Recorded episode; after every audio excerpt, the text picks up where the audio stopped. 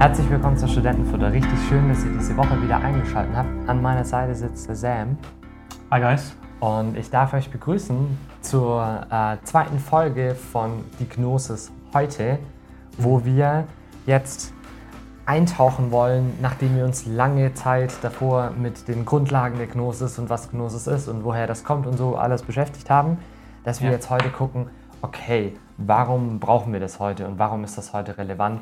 Was Ja. hat es mit uns zu tun? Und in dieser Folge soll es darum gehen, was hat das konkret mit uns Christen zu tun und wo taucht die Gnosis heute noch in unseren Gemeinden auf? Genau. Und Letztes Mal hatten wir ein bisschen geschaut, wo sieht man gnostische Einflüsse in unserer Gesellschaft heute. Und ähm, ja, da haben wir einige Dinge genannt, aber nicht alle Dinge. Und ich, es ist jetzt, wir, wir können diese Dinge nicht irgendwie voneinander trennen. Es ist jetzt nicht so, dass es gewisse Dinge gibt, die nur in der Kultur und Gesellschaft zu finden sind und andere, völlig andere Dinge in der Kirche und in der Gemeinde, sondern es ist einfach so, dass unsere ganze, unsere ganze Gesellschaft unterliegt gewissen Einflüssen und diese Einflüsse Klar. beeinflussen auch die Kirche und Gemeinde. Die machen keinen Halt vor, vor der Kirchentür. Genau. Ja. Daher, genau, wir werden, glaube ich, die ähnliche Dinge, die wir jetzt letzte Woche gesehen haben, auch heute, auch heute sehen. Ja, aber natürlich trotzdem wollen wir uns heute den Fokus nehmen, gezielt dann reinzugucken, okay, was, hat, was macht, das macht das mit uns Christen?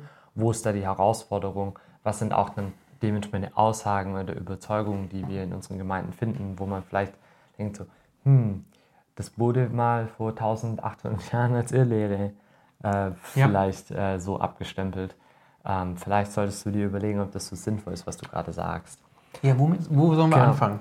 Ähm, ich würde tatsächlich kurz damit anfangen, nochmal einen Blick darauf zu werfen, Sam, was jetzt, die, also was diese Kernaspekte Okay. der Gnosis sind und Okay. was sie versteht, weil das, was die Gnosis ja macht, ist, dass sie zum einen eben das, das Menschenbild, also äh, die Welt und das Verständnis von allem trennt, also einen starken Dualismus hat. Das heißt, sie sagt, okay, alles ist irgendwie, was Materie ist, das ist alles nur schlecht und abwertend und das muss irgendwie, äh, davor muss geflohen werden und das, ist, das sollte man nicht, nicht anrühren oder das ist per se Sünde. Und alles, was geistlich ist, ähm, immateriell, das ist das Gute, das ist das Schöne, das, das Licht. Und äh, wir Menschen sind natürlich dann dementsprechend Mischwesen und in diesem Kampf zwischen dem guten, Fle äh, guten fleischlichen, wollte ich jetzt schon sagen, dem guten geistlichen und dem schlechten fleischlichen, ähm, da gilt es eben durch ein geheimes Wissen zu entfliehen und diesen göttlichen Funken, der in uns steckt, eben Muss zu befreien, befreien. Ja, dass okay. er zurückkommt in diese Sphäre, wo ein reines Licht, wo reiner Geist ist. Ja. Genau, und das führt zu, zu ganz vielen verrückten Sachen. Und wir hatten ja schon davon gesprochen, du meintest, das ist eigentlich, du meintest letzte Woche und ich fand das so gut und das passt eigentlich auch am Anfang von dieser Folge, dass dieser Kerngedanke und dieser Kernaspekt der Gnosis, dass uns den, dass uns selbst die Bibel davor im, in den ersten Kapiteln schon warnt und dass diese, dieses Verlangen nach einer Erkenntnis und nach einem tieferen Verständnis, nach einem Wissen, das vielleicht nur auch in Gottes Hand sein sollte, dass genau das auch ein Kern oder ein Grund war für die erste Sünde und für den Sündenfall dann. Und dass diese Versuchung, Die Einführung in eine satanische Gnosis. Ja. Ganz am Anfang im Garten Edens, ja. ja, dass, dass das eigentlich so ein Kernpunkt und so eine Krankheit und so eine Urversuchung ist, der wir uns als Christen stellen müssen. Und deswegen ist es gut, dass wir nicht nur auf die Gesellschaft gucken und sagen, ey, guck mal, die da draußen, sondern dass wir auch verstehen, was das mit uns macht Ja. und wo wir da auch angegriffen und herausgefordert sind in den Gemeinden. Genau, ja. Hm. Okay, Ja, wo sollen wir, wir- ich, wir haben hier einige Punkte. ja. Ähm, lass uns doch, jetzt an. Sam, lass uns doch starten, wenn wir jetzt schon beim Alten Testament sind. Lass uns doch beim Alten Testament starten. Weil was wir ja, was wir vor allem vor, vor zwei, drei Wochen gesehen haben, ähm, dass die Gnosis ja anfängt mit dieser Geschichte, also anfängt aus ihrer Weltanschauung und aus ihrem Weltbild ähm, nicht nur die biblische Geschichten, die biblischen Geschichten als Grundlage zu nehmen, sondern sie haben versucht, eine tiefere Realität, eine tiefere Geschichten, einen Mythos, der da drunter liegt, den neu zu schreiben, den neu äh, zu kreieren, um damit zu rechtfertigen, zum einen, wie sie die Bibel verstehen, aber auch ähm, eben, um zu sagen, so war es wirklich. Und das ist tatsächlich was, das tauchen, taucht in Gemeinden, glaube ich, echt richtig oft vor. Ja, ja sag mal, Ähm, wie meinst du das? Zum einen, finde ich, hat das so einen Beigeschmack davon, ähm, wie heutzutage alte, alttestamentliche Forschung betrieben wird. Also in der alttestamentlichen Forschung heutzutage werden dann ähm, irgendwelche Identitä Entitäten oder Gruppierungen oder so erfunden, von, zu denen es keinerlei, wirklich keinerlei historische Belege gibt, dass es die gab, wirklich. Äh, nämlich die, das, die sogenannten deuteronomistischen Redakteure. Und die haben aber im Endeffekt eigentlich die ganzen fünf Bücher Mose geschrieben. Die haben die zusammengestellt, komponiert. Also Deuteronomium wäre Ja. das fünfte Buch Mose. Und es wird praktisch so, ein, so eine unterliegende okay. Realität Sorry. unter dem, was, im, was uns im Alten Testament überliefert wird, wie diese Geschichten entstanden sind, wird uns so eine, so eine unterschwellige Realität präsentiert, ähm, die man versucht durch, durch Techniken, durch, ähm, durch eine bestimmte Art und Weise, diese, die Bibel zu zerlegen, ähm, dann rekonstruieren kann, was die auch getan haben sollten. Und das ist irgendwie, also man, man merkt richtig, äh, jetzt in, in neueren Debatten merkt man das auch, dass eigentlich es einen Typ gab, nämlich der Wellhaus, äh, Wellhausen, der, der diese Gedanken oder diese Idee hatte. Und das ist eigentlich Quellentheorie. Genau, die, Julius Wellhausen. ja. Und 18. das, Jahrhundert. das ist eigentlich so ein Kartenhaus, auf dem wir, ja, und der hat diese, diese unterliegenden Mythos, Mythos, nenne ich ihn jetzt mal, hat den eingezogen, aber das ist ein total wackeliger Boden eigentlich von einem Kartenhaus. Aber darauf hat sich im Endeffekt die, die Theologie der letzten 200 Jahre gebaut, was die alttestamentliche Forschung angeht. Und das ist so ein Ding. Aber Okay. was uns vielleicht in unseren, Also eben, das wäre, willst du damit sagen, also äh, Wellhausen hat, glaube ich, meine ich, vier Quellen identifiziert. ja, J-E-D-P, kennt man die, die, die Buchstaben, oder? klar, Ja. kennt jeder natürlich, muss man jetzt auch nicht nennen. Also, Ah, und, und du meinst, du meinst, dieses, das ganze Konstrukt ist eigentlich ein, ein Mythos. Genau, weil du hast im Endeffekt keine Evidenz, also klar, du hast Evidenzen oder man, man, man könnte gut argumentieren mit bestimmt, an bestimmten Stellen in, in, der, also in der Tora selber, dass es da Ungereimtheiten gibt und dass da vielleicht mehrere Texte zusammengesetzt wurden. Ähm, aber was, was praktisch daraus entstanden ist, dass das sich um eine geheime Gruppe in, äh, im babylonischen Exil handelt, ähm, die dann all das konserviert und weitergetragen und Mit einer bestimmten Agenda. Genau, mit einer, also so gefärbt hat, damit ihre theologischen Positionen vorangetrieben werden, die Sachen dann umgeschrieben haben und umformuliert haben, die Sachen dazugeschrieben haben und Sachen weggelassen haben, damit genau das dabei rauskommt, was sie gerne hätten. Das ist halt total fantastisch. Ein Ursprungsmythos. Ja, weil, weil im Endeffekt ähm, es gibt keine Evidenz für diese für, für diese Gruppe, für diesen. Gruppe, ja. Und wenn es die geben würde, das wären ja eigentlich Meister. Also das wären ja die größten Schriftmeister, die man im Altertum finden könnte, so ein zusammenhängendes Werk zu komponieren. Und das ist schon irgendwie fragwürdig, warum gibt es denn dann dafür keine Evidenz? Und die gibt es halt einfach nicht. Okay.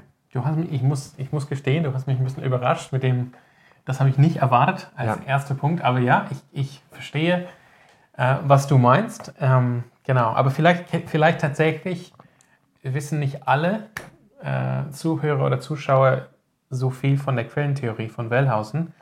Und vielleicht, ja, das kommt vielleicht auch nicht in jeder Predigt vor jeden Sonntag. Ja. Ähm, was sind so andere Dinge, die wir hier erleben Hm. in der Kirche, wo wir heute Einflüsse von, von des Gnostizismus Ja. sehen? Ich glaube, eine Herausforderung, die uns, und das ist vielleicht was, was eher dann auch in den Freikirchen tatsächlich uns äh, aufschlägt, ist diese Frage, wie wir allgemein mit dem Alten Testament Ja. umgehen. Genau. Weil, das, das, das dachte ich, als Genau, du gesagt hast, ja. Altes Testament, ja. weil tatsächlich ähm, der, der Gnostizismus ja daher ging, dass durch dieses Narrativ, was sie ähm, sich praktisch ausgedacht haben und wie sie versucht haben, diese Realität, an die sie glauben, dargestellt haben, hat diese ganze, das ganze Alte Testament im Endeffekt eine verkehrte Bedeutung gekriegt. Gott, der geschöpft hat, der die Materie geschaffen hat, war plötzlich der Böse, weil offensichtlich, wenn die Materie böse ist, und dann muss derjenige, der das Böse geschaffen hat, auch der, des Böse sein. Ja, Ja. der muss dann wirklich der Böse sein. Und ähm, dementsprechend hat man, hat man gesehen, okay, der, das war der Gott des Alten Testaments, das war der Böse, der Strafende. Der, das, der, der sein Volk praktisch in Unwissenheit und in Gefangenschaft und in Regularien gehalten hat, um eben Unmodern. zu verhindern, um eben zu verhindern, dass da kein geheimes Wissen ähm, äh, an die rankommt und sie erkennen, dass sie eigentlich mit diesem göttlichen Funken zu was Größeren, Größerem und zu was Reinem eben berufen sind und eigentlich in diese ähm, himmlisch, in die Lichtwelt, in, in die geistige Welt eigentlich hingehören, sondern er wollte die gefangen halten in seiner Schöpfung und wird damit zum Bösen. Und Das, das, was- ist damals der gnostische Gedanke. Genau, das war der Gedanke. Ja. Und auch wenn es vielleicht jetzt nicht, äh, auch wenn wir jetzt vielleicht niemals sagen würden, ja, äh, okay, der Gott des Alten Testaments ist der eigentliche Böse in der ganzen Geschichte, sondern ähm, ist es trotzdem so, dass wir Aber dennoch die in Tendenz Kultur haben- gibt es diese Trennung zwischen dem Gott des Alten Testamentes, ja und dem der strafende, richtende, fremde, ferne, unmoderne, ja, ne, ähm, antike Gott und der humane, liebevolle, hm, vergebende, vergebende, Weise. barmherzige Gott Ja. des Neuen Testamentes. Ja. Manchmal wird da der Unterschied gezogen zwischen dem, dem Gott, Vater des Alten Testamentes und dem Sohn, Jesus Christus des Neuen Testamentes. Ja, ja. ja kenne ich. Und, und das ist äh, par excellence einfach ein gnostischer Kerngedanke. genau. Ja. Dass wir auch mit der Art und Weise, wie, wie Gott umgeht im Alten Testament mit Menschen, äh, dann davon schnell verleitet sind, das oberflächlich so abzutun, nicht zu fragen, was da dahinter steht und dann einfach sagen, okay, gut, ähm, wir, wir trennen hier. Wir machen hier eine Trennung, wir ziehen hier den Graben zwischen Gut und Böse und dann können wir das Böse, was uns unangenehm ist, einfach wegdrücken und äh, Ja. gehen mit dem, mit dem guten Geistigen einfach weiter. Genau. Hat auch lange Geschichte in der christlichen Kirche. Der Heretiker Markion ist dafür bekannt, dass er eben das Alte Testament abgeschnitten hat, ähm, Ja. bildlich gesprochen, und auch sich ähm, getrennt hat von den, bis auf das, Judas, Judas, äh, bis auf das Lukas-Evangelium und die paulinischen Briefe hat er auch andere Bücher aus dem Neuen Testament auch weggeworfen. Ähm, und äh, ja, genau, das ist die, das waren die, Ma das war Markion und seine Nachfolge. Ähm, und eben, das war aus ähnlichen Gedanken. Aber wir- sehen das heute, würde ich sagen, auch, auch sage ich mal, auf harmlosere Art und Weise, dass wir als Christen oft sehr wenig Wert dem Alten Testament beimessen. Oder dass wir denken, wir haben da nicht wirklich groß was zu, zu finden im Alten Testament. Oder das Alte Testament hat uns nicht unbedingt was zu sagen. Oder das Alte Testament ist ähm, längst überholt oder nicht mehr gültig. Oder genau, oder eben prämodern, also hat, ne, ist irgendwie nicht hat nicht so viel Anteil an der Weisheit und Besonnenheit des Neuen Testamentes. All das sind letztendlich gnostische Gedanken. Ja. Ähm, und diese künstliche Trennung, auch hier würde ich sagen, ist da ein, ein, ein, ein Funke, wenn man will, von in die Richtung so, das Alte Testament ist irdisch und ist voll Staub und Blut und, ne? Und das Ja. Neue Testament ist geistlich, fromm. Ne? Da geht es um die inneren Werte, wie wir, wie wir das leben ist sollen. natürlich völlig falsch. Ja. Also Gemeinden sollten häufiger auch aus dem Alten Testament lesen, predigen Ja. Und auch sehen, wie und auch tief, die Einheit sehen. wie tief, tief die Verbindung ist zwischen dem Alten und dem Neuen Testament. Und wie sehr wir Gottes Gnade und Güte im Alten Testament finden. Das ist, wenn man sich mal auf den Weg macht und wenn man in diese Geschichten eintaucht, sieht man, sieht man eigentlich überwältigend Gottes Gnade und Güte und Liebe. Mhm. Das ist unglaublich. Und Das geht einfach verloren durch eine Abwertung Mhm. ja, und durch eine Trennung. Lass uns, lass uns über solche Phänomene sprechen, wo im Prinzip eine, zwei, eine Zweiklassen-Christen, Christenheit geschaffen wird. Ja. Eben jetzt, ich, ich mache hier so die Brücke, damals die Gnostiker, es gab die Pneumatikoi, die Geistlichen, die hatten auf jeden Fall den göttlichen Funken und hatten Zugang zu diesem Geheimwissen Ja. und sind damals auf einen höheren Level gekommen, was den Glauben und was die reli- religiöse, wenn man will, Praxis ähm, ähm, betroffen hat. Und dann gab es halt die, ähm, die Sakikoi, die Fleischlichen, die wirklich verdammt waren, die waren halt blind und doof und hatten gar keine Hoffnung. Und dann gab es die Psychichoi, die sich anstrengen konnten. Das heißt, es war auf jeden Fall so eine Drei-Klassen-Gesellschaft, wenn man will, eine Drei-Klassen ähm, gnostische Kirche. Aber wir sehen auch heute, durch Lehre und durch Praxis und durch Glaube wird eine Zweiklassen-Christenheit geschaffen oder Zweiklassen-Kirche geschaffen. Ja, Wo sieht man das? Ähm, Sam, das weißt du, glaube ich, auch. Ich weiß ne? es auch natürlich. Ähm, Ich frage dich nur, weil wir in diesem Gespräch sind, in diesem Podcast. Äh, also wir sehen das leider, leider, leider Gottes, ähm, äh, im, im, also ich würde sagen im charismatischen Bereich, weil wir, ein, also und gerade wenn man in die sehr charismatischen, in, in, die sehr Pfingst, in die sehr pfingstbetonten Gemeinden gehen, dann hat man wirklich diesen Punkt, wo, wo man in Gemeinden kommt, wo du, wenn du nicht ähm, im Geist getauft bist und nicht Zungen reden kannst und nicht ausgeprägte spektakuläre Geistesgaben hast, bist du kein Christ. Und, Da, da, das heißt, wenn wir, wir meinen hier nicht alle Charismatiker oder Pfingstler absolut nicht, nee, aber, sind hier total aber es gibt Gnostiker auf manchmal, Irrweg, aber dennoch ist da zu erkennen, das ja. Phänomen, ähm, irgendwie alle sind erstmal Christen und dann gibt es manche, die durch besondere Riten, Geistestaufe, Mhm. Ja. Zungenrede, äh, Umfallen im Geist, ähm, das zu einem anderen Level geschafft haben ja, und einem engeren oder, oder näheren Zugang zu dem Geistlichen haben, Mhm. zu Gott oder zum Heiligen Geist ähm, oder zu bestimmten vermeintlichen Geistesgaben. Das ist so der, das Phänomen, was wir hier meinen. ja, ja. Und das nimmt tatsächlich dann äh, auch in der Hinsicht irgendwie so gnostische Züge an, was die Gnostiker ja nämlich auch gemacht haben, die Möglichkeit eben in diese Stufe teilweise aufzusteigen und da Zugang zu bekommen. Ähm, das war am Anfang irgendwie frei verfügbar und sie haben das propagiert und, und so verbreitet auch in, in der Christenheit. Aber sobald dann die Leute Interesse hatten und mehr wollten, dann mussten sie irgendwie Möglichkeiten oder müssten sie teilweise auch bezahlen, um dann Zugang zu mehr Wissen und zu diesem tieferen Wissen haben.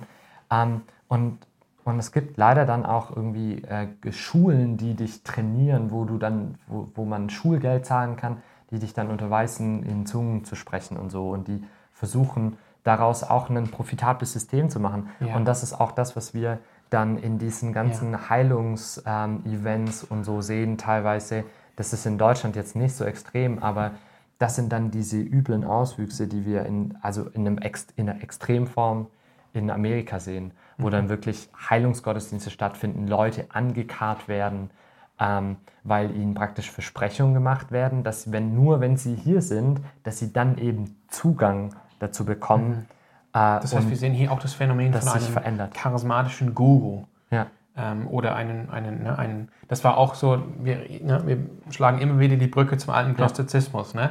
Also jetzt nicht im Sinne von eigentlich den orthodoxen Christentum kannst du in jede Gemeinde gehen und dort gibt es Älteste und Pastoren, die das Evangelium predigen, frei verfügbar für jeden. ja, Sondern es ist dieser Gedanke, nee, ich muss an einen bestimmten Ort reisen, weil dort treffe ich einen begabten, geistlichen, charismatischen Guru, der mir dann verschafft den Zugang zu dem nächsten Level. Ob das eine Heilung ist, ob das jetzt eine Geistestaufe Ja. ist oder, oder eine, eine, eine, eine andere apostolische Gabe, vermeintlich apostolischen Gabe. ja. Genau, und das ist vielleicht auch nochmal wichtig zu betonen, Mhm. dass es ja in der Gnosis nicht nur um, also dass diese Erkenntnis oder dieses Geheimwissen nicht zwingend bedeuten muss, dass das jetzt eine rein vernunftbasierte Information ist, die man bekommt und die man dann irgendwie auswendig lernt, sondern dass es auch eine, eine mystische Dimension hat, dass man mit dieser Erkenntnis in Kontakt kommt und dass die Erkenntnis einen erleuchtet, also ein, ein Aufwachen, ein Aufklären Genau. im Endeffekt bewirkt. Überhaupt, ich, ich muss das auch Ja. mal sagen, ne? also gerade in Bezug auf Heilung, ne? also Jakobus sagt zu den Christen, wenn sie wirklich krank sind, also im Bett liegen, nicht aufstehen können, dann sollen sie jetzt nicht warten, bis der nächste charismatische Guru vorbeikommt oder sich auf den Weg machen mit ihren Freunden eben zu irgendeinem Ort, wo Gnosis ähm, aus, ähm, gespendet wird, sondern die sollen die Ältesten der Gemeinde zu sich rufen und die Ältesten sollen ähm, für sie beten. Ne? Das ist also recht einfach. Ne?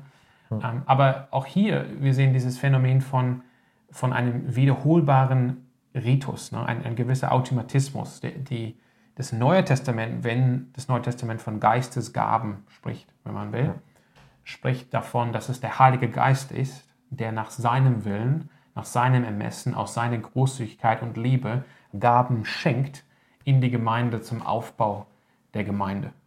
aber dass es eben keine Formeln gibt oder, oder Riten, die man einfach durchführen kann, eben als charismatischer Guru oder eben gegen Bezahlung oder ne, die dann automatisch dazu führen, dass der, dass der, ähm, dass der Proselyt irgendwie dann in, das nächste, in die nächste Ebene kommt, mhm. sondern das liegt rein im Ermessen des Heiligen Geistes, dass er das nach seiner Gnade und nach seiner, seiner Liebe in die Gemeinde hineinschenkt. Mhm.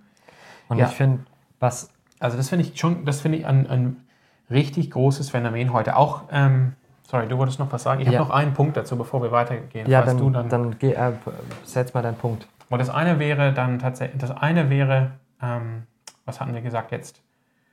Eben gewisse Riten, die dann quasi gesagt werden, wenn du das jetzt bekomm, bekommen hast oder erlebt hast, dann bist du eine Klasse höher, mhm. wie, Geist, wie Geistestaufe. Ja. Das andere wäre eben die, das Aufsuchen von gewissen Lehren oder Schulen, die dann versprechen, dir letztendlich ein gewisses extra Wissen zu geben, was du mhm. sonst nirgendwo bekommen kannst. Geht ja. auch voll gegen ähm, das Neue Testament und gegen das Evangelium von Jesus Christus. Ähm, also hier sollte man wirklich aufpassen. Wir reden hier nicht die Geistesgaben schlecht.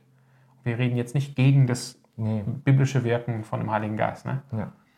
Ähm, und das Dritte wäre tatsächlich diese, ich würde sagen, heutzutage sieht man das überall im Internet, im Fernsehen, also im vermeintlich christlichen Fernsehen, Zusatzlehren, neue Lehren, ja. die nirgendwo in der Bibel stehen ja. und die dann aber dargestellt werden von diesen charismatischen Guru-ähnlichen Leitern, mhm. Die sich oft selbst ähm, erkoren haben als Apostel oder als was weiß ich. Und die versprechen, hey, wenn du diese geheime Lehre, diese neue Lehre irgendwie verdaut hast, mhm. dann bekommst du endlich diesen Durchbruch, den du dich lange ersehnt hast. Oder ja. dann bist du endlich weiter auf dem nächsten Level, was dein geistliches Leben ja. betrifft. Ja, danke. Das wäre nämlich genau mein Punkt gewesen, dass es eben nicht nur diese Bewegung gibt, dass wir weggehen aus unseren Gemeinden mhm. hin zu den Gurus, sondern dass man eigentlich, dass man, dass wir sensibel werden müssen und das sollte jeder für sich selber mal durchdenken und dann auch mal ach, darauf achten in Gesprächen in der Gemeinde, ähm, was werden, werden denn für Lehrer in die Gemeinde eingeladen? Weil wir dürfen okay. nicht vergessen, ja. die Gnosis ist im Endeffekt ähm, eine, war, eine, war eine christliche, die hat sich innerhalb des Christentums ausgebreitet und die hat sich dadurch versteckt und getan im Christentum, dass sie christliche Sprache benutzt hat, dass, sie, dass die, äh, die Gnostiker teilweise auch noch mitgefeiert haben bei diesen normalen Gottesdiensten und dann halt eben zusätzliche Dinge gemacht haben, Extra-Treffen, eine Gruppe in der Gruppe gemacht haben und dann so langsam das Ding zu einem elitären System aufgebaut haben und das versucht haben weiter zu transportieren. Und da ist wirklich die Frage, was für Lehrer und was für Zusatzlehre, wie du sie genannt hast, und, oder ob, ob es Zusatzlehre ist, äh, holen wir uns in die Gemeinde. Nicht nur, indem wir irgendwelche Gäste einladen, die dann sprechen, sondern was wird auch gelesen in unserer Gemeinde? Ja. Ähm, und, oder was findet man auch, ja. so dumm es klingt, aber was findet man denn eigentlich, wie viel Mist findet man in der christlichen Buchhandlung?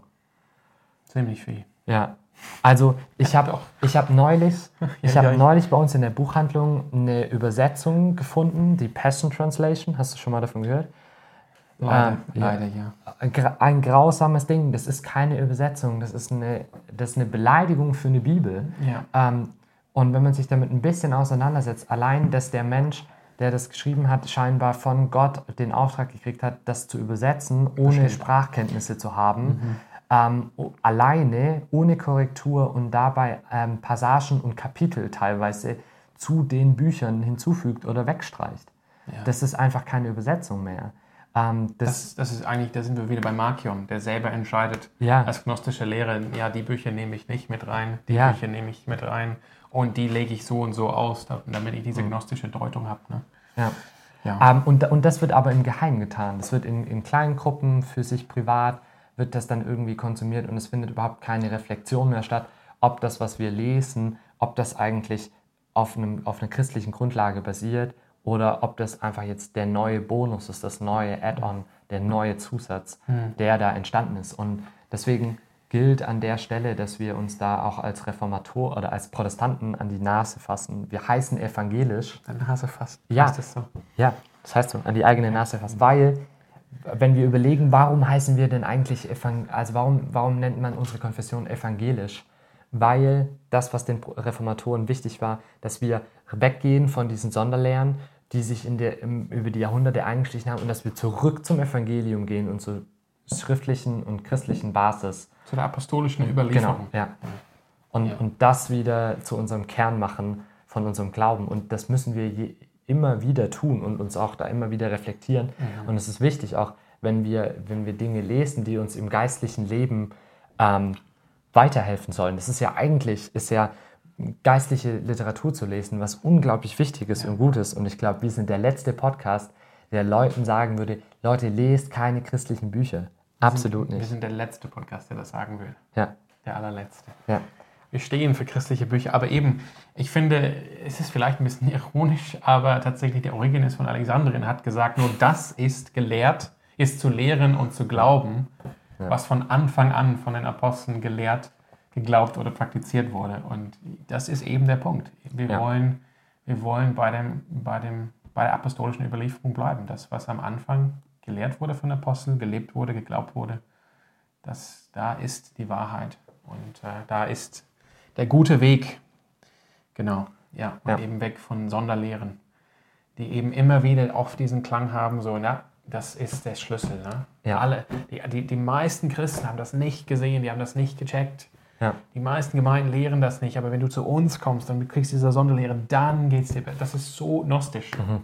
Absolut. Also ja. weg. Ich habe neulich mal, ich habe vor, vor, vor einer ganzen Weile, vor anderthalb Jahren, mal ein Buch gelesen, wo er auch gesagt hat, hey, ich habe so viel Neues gelernt und ich habe so viel in meinem Glauben und ich gebe euch jetzt Schritte mit, die euer Glauben verändern, Glaubensleben verändern. Aber was er dann halt gesagt hat, ist, diese ganzen Sachen, die ich euch erklärt habe, weißt du, wo ich die gefunden habe? In den ersten zwei Jahrhunderten. Das war das, was die ersten Christen gemacht haben. Und wir haben das einfach nur vergessen und wir wollen das jetzt wiederentdecken. Mhm. Und das ist irgendwie, genau so sollte, so sollte sowas dann auch aufgebaut sein. Dass man wieder zurückgeht, dass man wieder in Kontakt kommt mit seinen Wurzeln und daraus wieder neues Leben und neue Kraft äh, entzieht und nicht aus mystischen Dingen mhm. ähm, oder irgendwelchen ja ja, esoterischen Zusatzdingern, wo man sich dann ähm, eine größere Nähe äh, oder so ja. zu Gott äh, verspricht. Genau.